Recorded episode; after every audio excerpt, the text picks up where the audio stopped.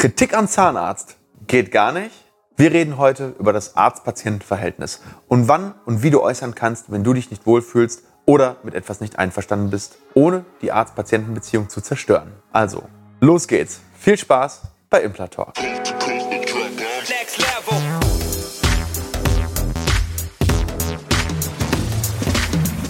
Hallo liebe Community, mein Name ist Dr. Stefan Helker und ich heiße euch herzlich willkommen bei der Audioversion unseres erfolgreichen YouTube-Formates Implatalk. Sollten dir die visuellen Einblendungen an der einen oder anderen Stelle fehlen, komm gerne nochmal auf unseren YouTube-Kanal und schau dir das passende Video an. Und jetzt viel Spaß mit dem Podcast. Kritik am Zahnarzt äußern. Darf man das? Oder ist das irgendwie ein absolutes No-Go? Also, herzlich willkommen zu Implatalk. Montag mal ein ganz, ganz anderes Thema. Wichtig für euch, würde ich sagen weil ich glaube, viele Menschen in Deutschland wissen gar nicht so richtig, ähm, ja, was mache ich mit dem Zahnarzt? Darf man den irgendwie, wenn ich mit meinem Ergebnis nicht zufrieden bin, kritisieren? Oder ist das irgendwas, was total überhaupt nicht geht? Ja, und darüber sprechen wir heute mal in der, in der heutigen Folge. Und ich glaube, ähm, da muss man sich einfach mal ein bisschen Gedanken drüber machen, was möchte man mit dieser Kritik überhaupt erreichen. Wir schauen jetzt mal einfach mal so ein paar Themen und ich gebe euch mal meine Meinung. Und das ist natürlich echt nur meine Meinung. Meine Meinung. Nicht eure Meinung vielleicht, aber ich glaube, ich habe da schon ein paar Sachen mal erlebt jetzt in den letzten Jahren und kann auch von beiden Seiten so ein bisschen her sprechen. Also von daher schauen wir das jetzt in den nächsten Minuten mal an. So, was man schon mal sagen kann, jede Beziehung, egal ob Mann, Frau, ob Arzt, Patient, ob äh, Trainer, Schüler, ob äh, Lehrer, Schüler, ob Trainer, ähm, nicht Schüler, Sport, Schüler. Sportschüler, sagt man das so? Sportschüler. Ist immer eine Sache, die auf Gegenseitigkeit beruht. Oder? Also es geht von zwei Seiten aus. Das heißt, jeder bringt irgendetwas in diese Beziehung bei oder trägt etwas bei und jeder bringt irgendwie auch Verantwortung mit ein, oder? Jeder bringt Verantwortung mit ein. Das heißt, jeder, jede Beziehung, die auf einer Seite irgendwie extrem 100% ist und auf der anderen Seite 0%, hat schon mal irgendwie ein Problem. Ja, also wenn du zum Beispiel die Schuld für ein Behandlungsergebnis, und jetzt gehen wir mal in diese spezielle Sache rein, rein beim Behandler suchst, ist es auf jeden Fall schon ein Fehler. Gleichzeitig ist es auch ein Fehler zu sagen, nur ich selber habe Schuld. Ich habe beides schon erlebt. Also es gibt Patienten, die machen 100% der Schuld auf den Zahnarzt. Egal, was es ist. Und dann gibt es die Leute, die sagen, ja, das, das, ist, das ist alles meine Schuld, das hätte ich sagen müssen. Und das stimmt nicht. Es ist immer irgendwie eine 50-50 Sache im Idealfall. Das heißt, der Patient trägt eine gewisse Verantwortung im, in der Beziehung zwischen Behandler und ähm, sich selber. Das heißt, zum Beispiel, du musst etwas sagen, wenn irgendetwas nicht in Ordnung ist.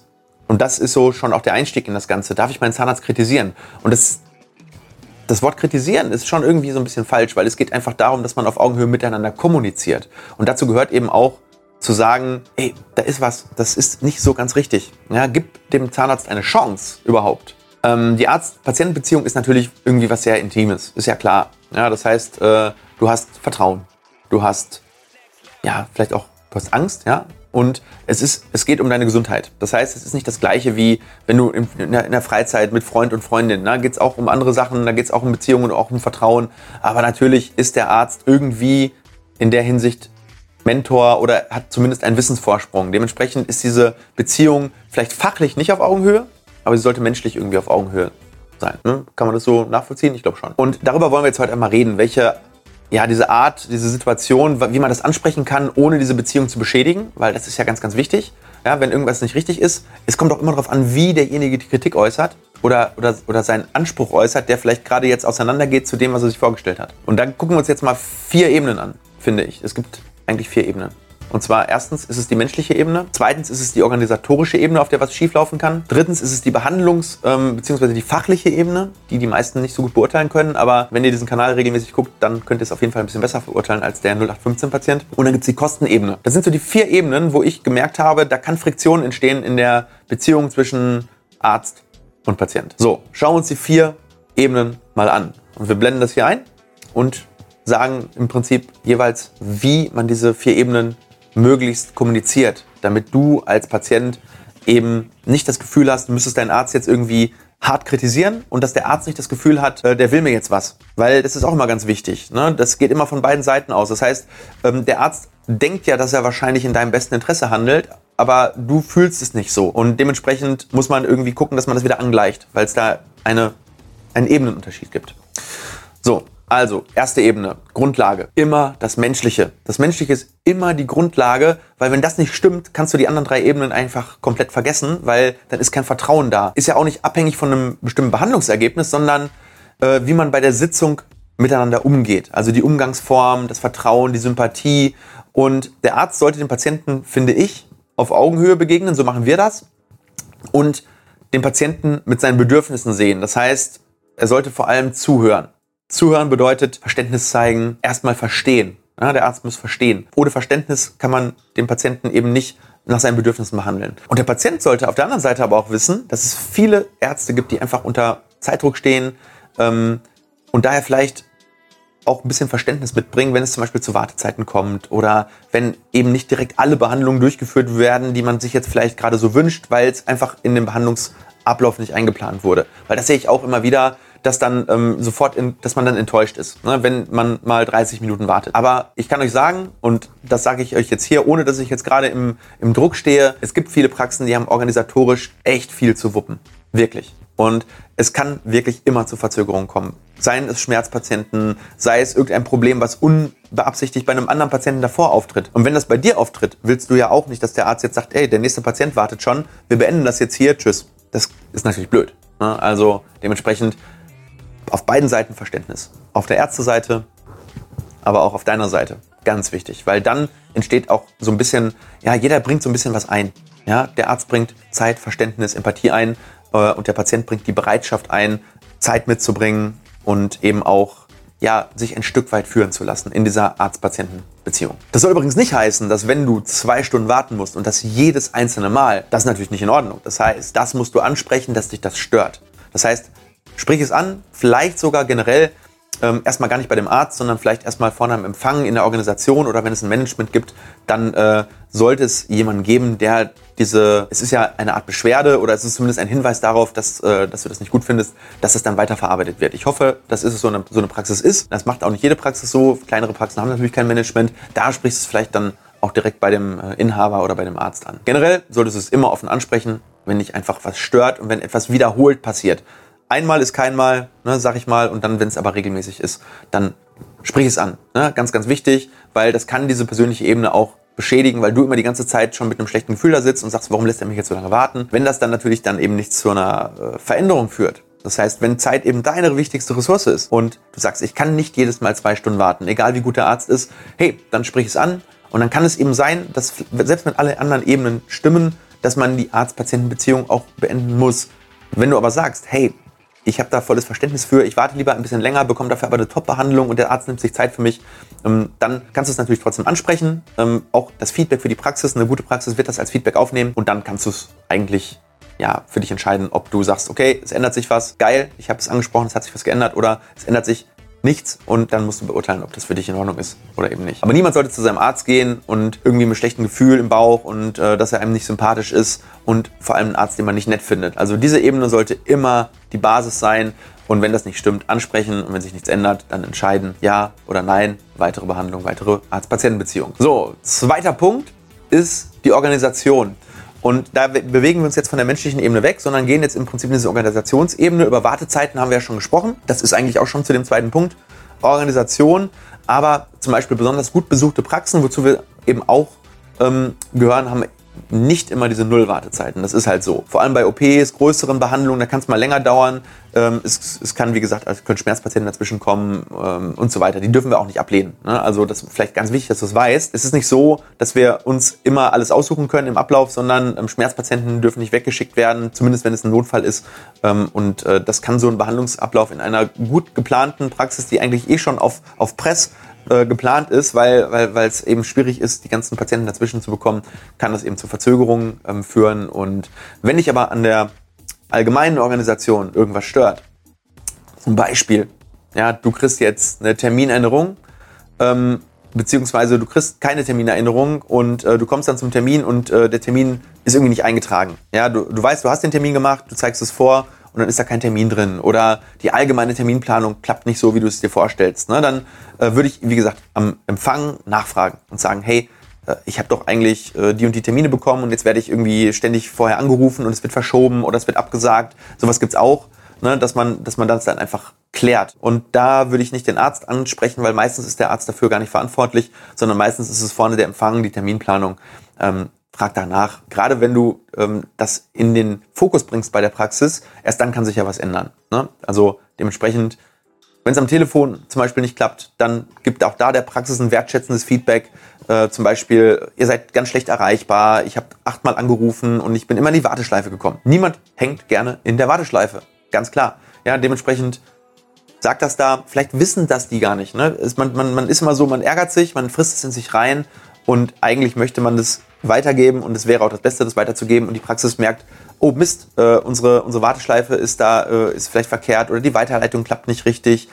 Oder die merken, okay, wir müssten vielleicht vorne am Empfang wieder jemanden einstellen, weil viele Patienten eben auch nicht durchkommen. Es ist immer besser, Verbesserungspotenzial aufzudecken, ähm, anstatt dass man dann irgendwann, wenn das fast zum Überlaufen geht, ja, und du kennst das, ne, du fünf, sechs Mal passiert irgendwas und irgendwann kocht es über und dann machst du denjenigen an der, am Telefon zur Sau. Und das will niemand. Und dann macht natürlich auch die Praxis dicht. Ja, weil wenn du da jemanden hast, der vielleicht schon eine 8-Stunden-Schicht hatte, wurde schon dreimal äh, wegen Wartezeiten angemaut und dann ruft noch jemand an und macht dich dann da zur Sau. Damit erreichst du nicht das, was du willst. Ne? Also lieber früher ansprechen, bevor bei dir eben die Emotionen hochkochen. Das wollte ich eigentlich nur damit sagen. Sollte natürlich immer auch in die andere Richtung gehen. Ja, die Praxis muss auch immer höflich, immer sachlich bleiben und vor allem Verständnis zeigen. Das ist eigentlich das Schlüsselwort was diese ganze Folge umrahmt. Verständnis. Verständnis ist das, was einfach unglaublich wichtig ist. Unglaublich wichtig, weil wenn du kein Verständnis zeigst, dann merkt das das Gegenüber, ja, dass du nur deine Position durchdrücken willst. Dazu animiere ich dich auf jeden Fall. Das ist ganz, ganz, ganz wichtig. Und auch hier gilt die Devise, ansprechen und wenn sich nichts ändert, dann ertragen oder wechseln. Du bekommst das, was du duldest. Ja, und wenn die Praxis eben auch vielleicht nicht anders kann, weil die Organisationsstrukturen es nicht anders hergeben, dann musst du überlegen, ob dir die Pluspunkte wichtiger sind als dieser Minuspunkt, der dich stört. Und wenn die Antwort ja ist, dann bleibst du. Wenn die Antwort nein ist, dann gehst du. Und das gilt sowohl für einen Zahnarzt als auch für einen Patienten. Ne? Das heißt, auch ein Zahnarzt kann sich von einem Patienten theoretisch auch trennen, der äh, vielleicht auch nicht die Regeln der Praxis so beachten möchte, wie das die Praxis eben wünscht. So, und dann kommen wir jetzt einmal zur dritten Ebene. Das ist für viele ganz bestimmt der eigentliche Grund, dieses Video zu schauen, äh, zu schauen. Nämlich, darf ich meinen Zahnarzt kritisieren, wenn ich mit dem Behandlungsergebnis oder mit den Methoden nicht einverstanden bin. Also Methoden würde bedeuten, ich will eigentlich nicht das machen, was der mir da vorschlägt. Behandlungsergebnis ist, ich bin zwar mit der Methode einverstanden, aber ich bin mit dem Ergebnis nicht einverstanden. So, und in der Regel sollte jede Therapie vorab irgendwie aufgeklärt werden. Das ist erstmal der erste Punkt. Das heißt, wenn du schon im Vorhinein gar nicht weißt, was da passiert, ganz wichtig, ob es eine Füllung oder ein Implantat ist oder eine ganz große Sanierung, sprich's an. Jeder Arzt sollte vorab besprechen, was wird gemacht, was erwartet dich. Klar, im angemessenen Zeitrahmen, ja, jeder Patient muss wissen, äh, was er für ein Material bekommt, was gemacht wird, was es kosten wird. Ähm, aber natürlich in einem vernünftigen Zeitrahmen. Das heißt, es muss in Relation stehen. Ich habe auch immer mal Patienten, die sagen, okay, ich brauche jetzt zwei, drei Stunden Beratungszeit, bis ich eine Entscheidung treffe. Klar, die Praxis muss wirtschaftlich arbeiten. Dann ähm, muss man eben eine Vereinbarung treffen, dass dieser erhöhte Behandlungsbedarf bzw. Beratungsbedarf auch irgendwie vergolten wird für die Praxis, das ist ja auch kein Problem. Ja, der eine, der braucht 15 oder 10 Minuten, um eine Entscheidung zu treffen, der andere braucht zwei oder drei Stunden. Trotzdem muss es irgendwie abgebildet werden, das ist ganz, ganz klar. Wenn du diesen Beratungsbedarf hast, sag das aber bitte auch. Sag, ich bin noch nicht sicher, ich brauche da noch ein paar mehr Informationen dazu. Viele von denen kriegst du hier auf dem Kanal, aber einige betreffen dich so konkret und so individuell, das kann kein Zahnarzt online beantworten und dann musst du dich eben vernünftig beraten lassen. Und ja, auch der Zahnarzt muss einwilligen, denn oft wollen die Patienten was, was der Zahnarzt gar nicht verantworten kann. Beispiel, ja, nehmen wir Beispiel, 18-jähriges Mädchen oder 17-jähriges Mädchen, Zähne vom Prinzip her, alles gut.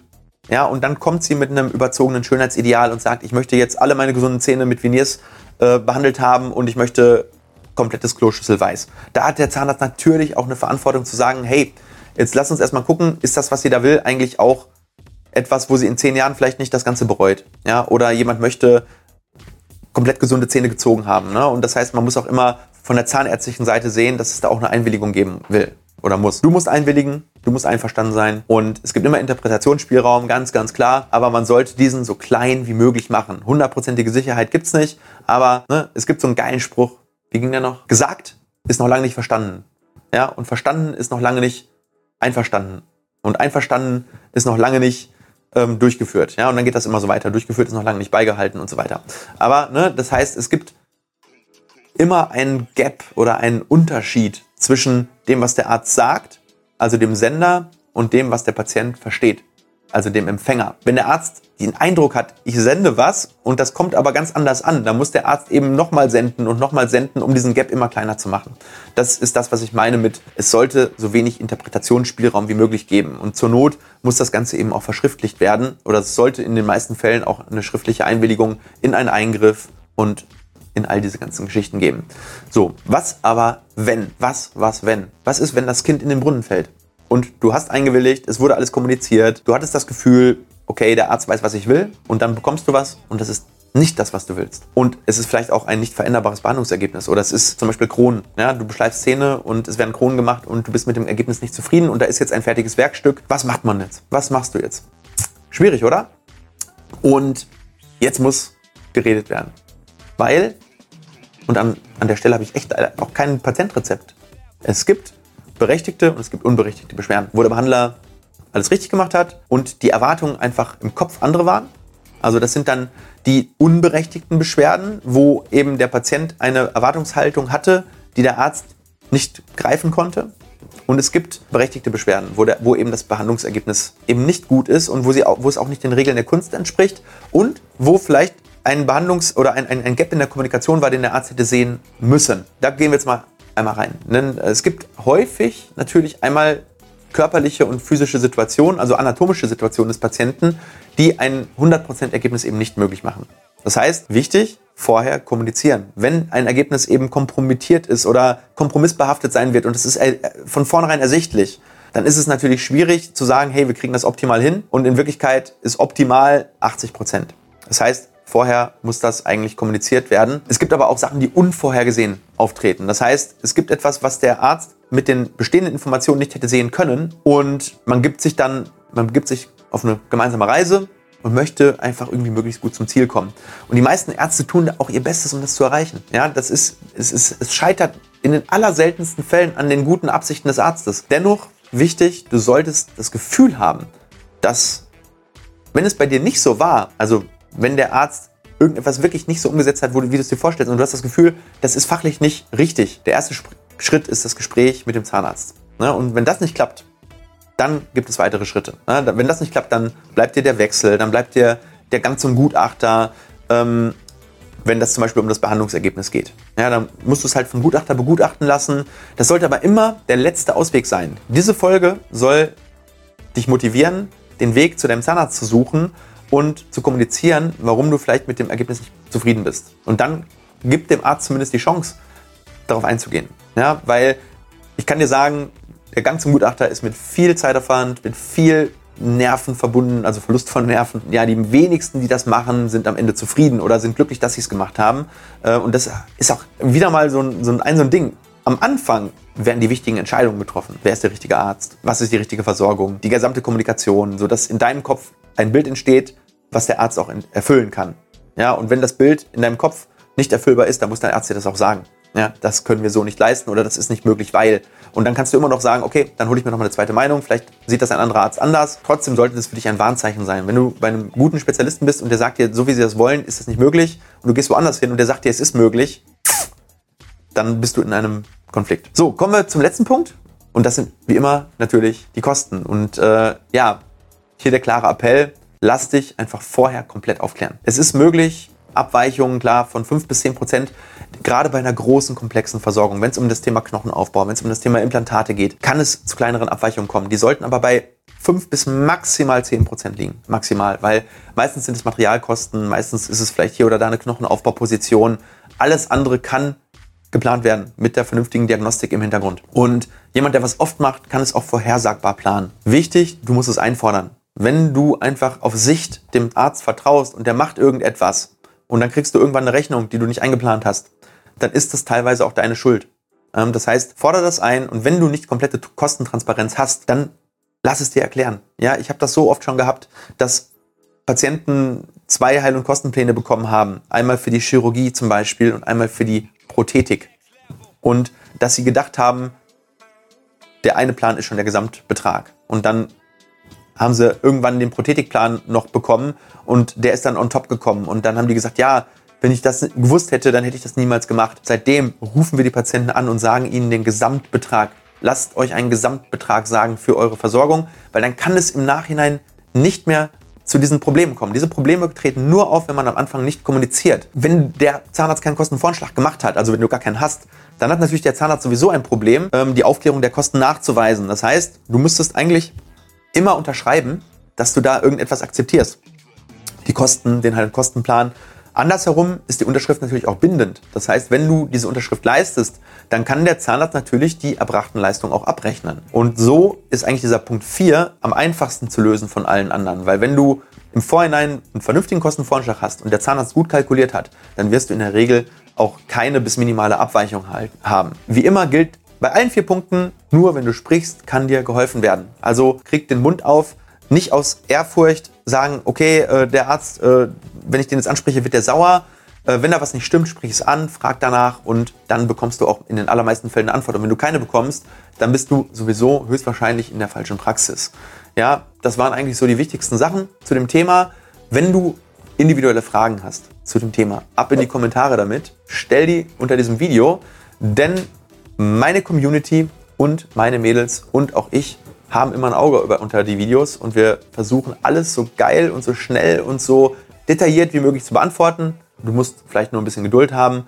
Wenn du keine Geduld hast und sagst, ähm, ja, ich will das auf jeden Fall beantwortet haben, dann komm bei uns vorbei, weil dann triffst du uns auf jeden Fall an. Und ich freue mich wie immer natürlich über deinen Like, über einen Kommentar, über dein Abo. Denn wenn du in Zukunft schlau beim Zahnarzt werden willst und eine selbstbestimmte Entscheidung treffen möchtest, dann ist dieser Kanal way to go.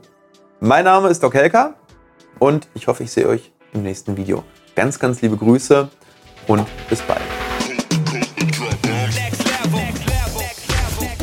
Leider sind wir schon wieder am Ende dieser Episode angelangt. Wenn dir diese Folge oder unser Podcast gefällt, dann schicke ihn doch einer weiteren Person und sorge damit dafür, dass die Menschen fit im Thema Zahnmedizin werden. Und wenn du uns wirklich, wirklich helfen willst, dann lass uns doch eine 5-Sterne-Rezension da, denn so kommt unser Podcast weiter in die Sichtbarkeit. Ich freue mich schon, dich in der nächsten Episode wiederzuhören.